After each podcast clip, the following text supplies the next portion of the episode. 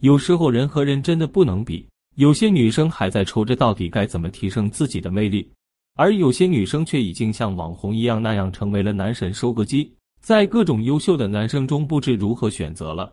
问题是，有时候被众人追捧的女生和无人问津的女生看起来并没有多大区别，这也难怪有些学员会这样问我：老师，我明明长得比小花还好看，条件也比她好很多，为什么人缘没她那么好呢？那些能成为男神收割机的女生，她们散发魅力的制胜点真的只是颜值吗？有自己的外貌和性格亮点。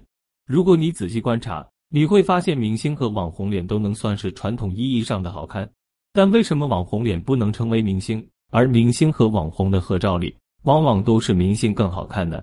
其实就是因为网红脸太千篇一律了。美是够美的，但美的太单调，美的太重复了。看看那些网红的合照，你就会发现。全都是大双眼皮、高山根、嘟嘴唇、蛇精下巴，乍一看过去就像是复制粘贴出来的，随便挑出一个你都分不清谁是谁。而在明星和网红的合照里，即使你对这个明星并不了解，你也会第一眼就先看到他，因为明星的美都是各有特色，有着很强的个人特点的。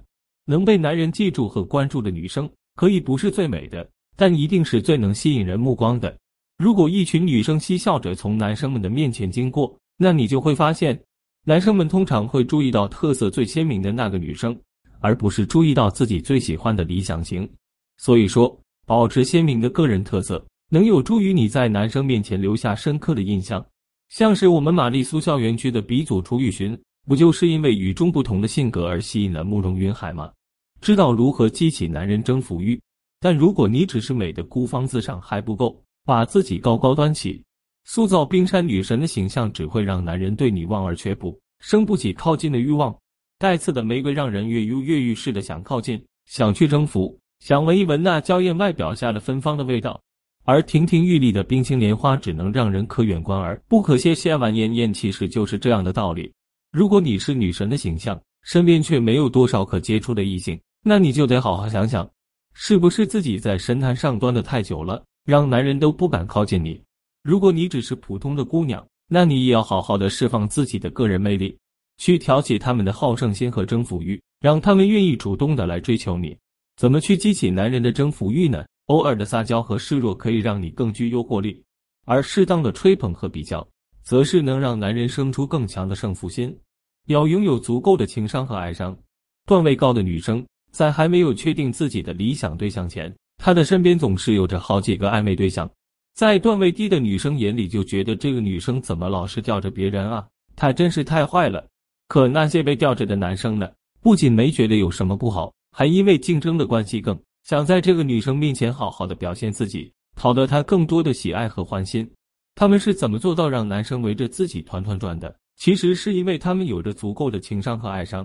情商高的女生知道如何给到男生愉悦感。让他们享受和自己相处的感觉，也知道如何把握相处的分寸，以至于当这些男生知道还有其他男生在对这个女生好时，产生的是更强的好胜心，而不是争风吃醋等负面情绪。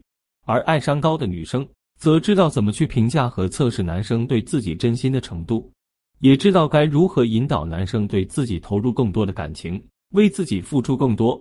可以这么说，在这些掌握了爱的能力的女生眼里。爱情是可控的，也是可以调整的。他们用自己的能力去掌握爱情主动权，然后再从容的选择自己最喜欢的就好。情商高的女生，她们可能更懂得揣摩男人心理，知道男人的偏好和机会是什么。她们可能更懂得运用心理战术，轻松的挑动男人丰富的情绪体验。她们可能更懂得展示自我魅力，通过各种努力去让自己变得更有价值。在感情里如鱼得水的女人。一定是愿意下狠心去改变，也愿意下功夫去学习爱情的女人。